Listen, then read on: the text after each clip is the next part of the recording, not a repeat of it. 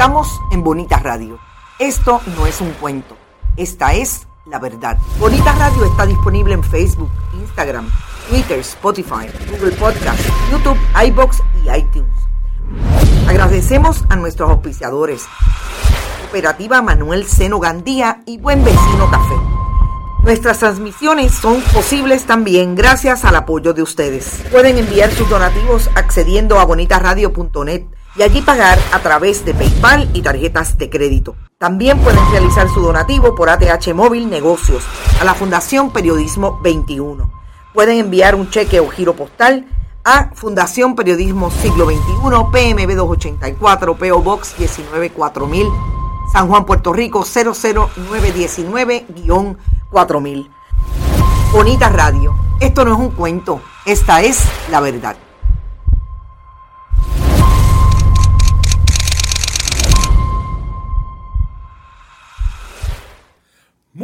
Tardes amigos y amigas de Bonita Radio, bienvenidos a este, su programa deportivo Más de una milla. Yo soy Rodrigo Tero Goico y estamos en vivo en el estudio Roberto el Indio Acevedo en San Juan, Puerto Rico, para el mundo entero, hoy lunes 5 de septiembre del año 2022. Son las 6 y 5 de la tarde Gracias a todos ustedes por su sintonía. Siempre Carmen Anita Acevedo estuvo tempranito a las 8 de la mañana en Noticias con Café, con toda la información, análisis y una gran entrevista en relación a ese proyecto ahí en el Normandy que impacta uno, si no el sitio, el lugar histórico deportivo más importante de nuestro país, que es el estadio Sixto Escobar, ahí en el área de El Escambrón y Puerta de Tierra. Así es que si no estuvo con Carmen Anita Acevedo esta mañana, no se preocupe. Recuerde que todo nuestro contenido está aquí en Facebook para siempre y también lo puede buscar en nuestro canal de YouTube.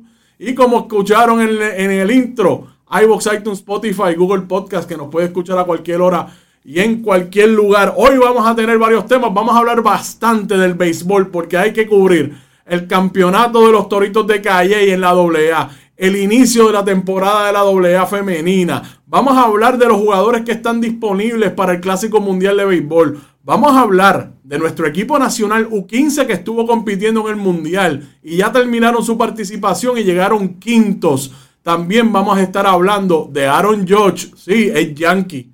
Es Yankee, pero ¿qué culpa tengo yo? Ese señor está acechando el mítico número de 60 honrones en una temporada, pero hay una historia dentro de la historia bien interesante que tiene que ver con lo que ocurrió en eso hace 20 años, 30 años atrás, con eso, con los honrones, con la búsqueda de los 60 honrones. También vamos a hablar de voleibol. Ahí está nuestro equipo nacional que están jugando ahora mismo con el equipo de Estados Unidos en el Final Six de Norseca en Santo Domingo, República Dominicana. También vamos a hablar de Yasmín Camacho Quinn, que este jueves es la final de la Liga Diamante. Y vamos a dar una explicación de cuál es la importancia de esta carrera. Claro, es la final de la Liga Diamante. Pero quiénes son las que van a estar corriendo con ellas y por qué es importante estar atento a todo lo que ocurra en esa carrera este próximo jueves. También hablar del AmeriCup de baloncesto, con eso vamos a terminar. Hubo una de sal y una, una de cal y una de arena para la selección nacional, los 12 magníficos. Ganaron el sábado y perdieron ayer, pero tenemos que ver la, la pintura completa y hacer una interpretación justa de todo lo que estamos viendo. Y no todo lo que estamos viendo de este equipo es malo. Tenemos que mirar el futuro y tenemos que hacer esa inversión en reconocer qué es lo positivo que este equipo está dando y cómo se ve el futuro dado este tipo de talento y estos jóvenes que están en la selección nacional. Así es que, sin más preámbulo, vamos para encima. Por ahí están todos conectados. Por ahí está Edgar García. Saludos bonitos deportistas. Edgar, gracias por estar por ahí. George González, saludos bonitos a todos y todas. Eh, gracias, George. Edgar, y los no. Ah, esto está contestando algo de allá de Chile, no sé lo que es. Pero vamos para encima con la acción deportiva. Vamos a empezar con los Toritos de Calle.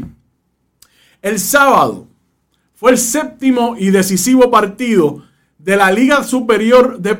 Eh, ¿cómo, ¿Cómo decirlo? Porque yo lo digo siempre, pero siempre quiero estar bien claro. La Liga Superior Deportiva más grande de Puerto Rico, o sea, la Liga Superior de Deportes olvídese de la disciplina más grande de Puerto Rico.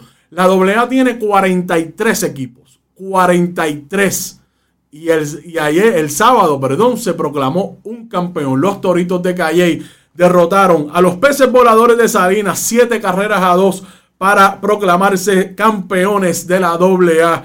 Aquí eh, ese, ese jueguito, el séptimo jueguito fue en Pedro, en el estadio Pedro Montañez de allá de Calley. Este es el cuarto campeonato de los Toritos de Calley en la AA. Lo hicieron en el 1945 no volvieron a ganar hasta 41 años después, lo volvieron a hacer en el 86, en el 2018 y en ahora en el 2022. Así es que los Toritos de Calley dejaron afuera a los peces voladores de Salina que venían buscando su primer título en 65 años compitiendo en la liga.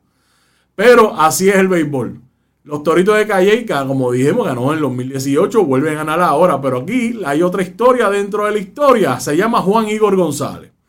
El dirigente de los Toritos de Calley es el segundo dirigente en la historia de la liga que gana campeonatos corridos. O sea, ganó el año pasado y gana este año, pero el agravante es que lo hace. El agravante no sé si es la palabra correcta, pero lo que lo hace más complicado, lo que hace más valiosa la gesta que hizo Juan Igor. ¿Te está gustando este episodio? Hazte fan desde el botón Apoyar del podcast de Nivos. Elige tu aportación y podrás escuchar este y el resto de sus episodios extra. Además, ayudarás a su productor a seguir creando contenido con la misma pasión y dedicación.